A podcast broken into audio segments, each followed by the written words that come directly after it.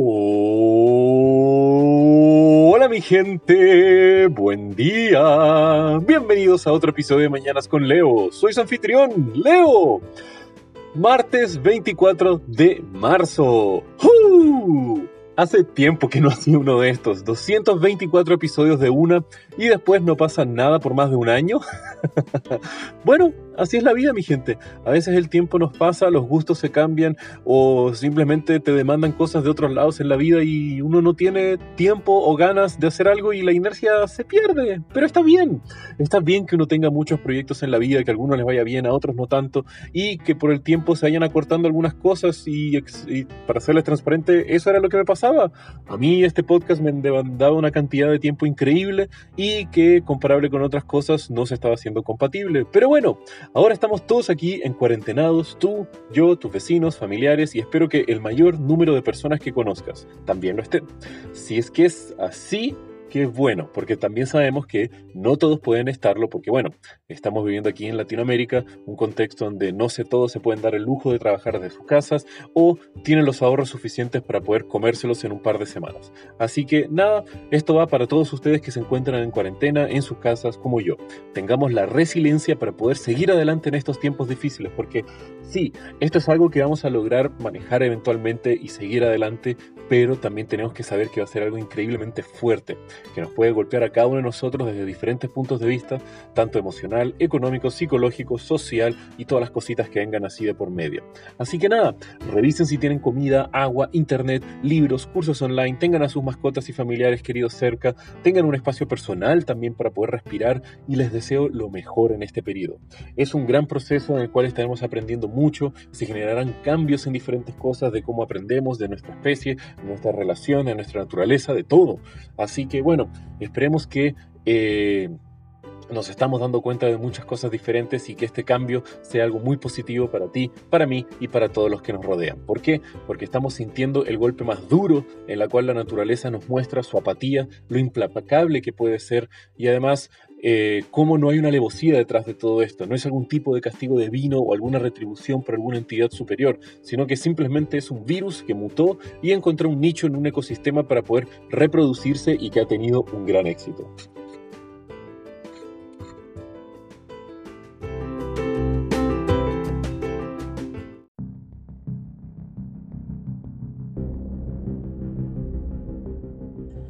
Y hablando de tener éxito en nichos ecológicos, hoy les quiero contar la divertida historia de cómo un país fue brutalmente azotado por un animal traído de afuera y nos muestra cómo los animales eh, eh, invasivos eh, pertenecientes a otros ecosistemas en donde no son los suyos pueden florecer de una forma increíble generando un daño terrible. El país en cuestión es Australia, el país que es isla, la isla que se cree continente y que bueno, está lejos de todo. Y sucede que debido a esta cualidad geográfica que tiene esta, este continente isla, debido a su aislacionismo geográfico, contiene una biodiversidad bastante única. Esto debido a la falta de interacción con otros ecosistemas en donde podrían traer diferentes poblaciones migrantes de animales o plantas o esporas que van volando así por el, por el viento, eh, que además se acentúan en este territorio nuevo, pero no. Australia, debido a su increíble distancia con el resto del mundo, hace que todo este tipo de migraciones de, de diferentes animales y plantas sea mucho más complejo, si es que no imposible. Pero, pero, pero, todo cambió cuando llegaron los humanos. Sí, esos hermosos animales que tú y yo somos parte. Eso fue que eh, se comenzaron a asentar en la isla y luego, en el año 1788, fue el protagonista de nuestra historia traído a esa pequeña isla.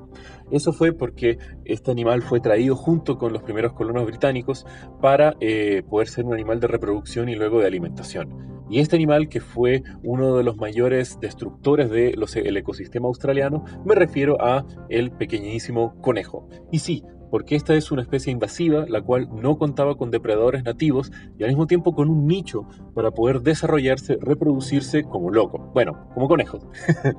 Tanto así que en los pocos años que se están eh, propagando la plaga de conejos que se soltaron de sus jaulas en diferentes granjas que se encontraron al sur de Australia, se reportaban casi más de 2 millones de conejos que eran cazados por año y no sentían ningún tipo de efecto perceptible en la reducción de la población de los conejos, azotando el ecosistema del sur de Australia, devorándose gran porcentaje de la población, de, perdón, de la plantación y de los pastos nativos. Al mismo tiempo comenzaron a devorarse gran parte de la flora nativa, lo cual eh, llevó eventualmente también a la muerte de muchos animales nativos que dependían de estas plantas para poder sobrevivir.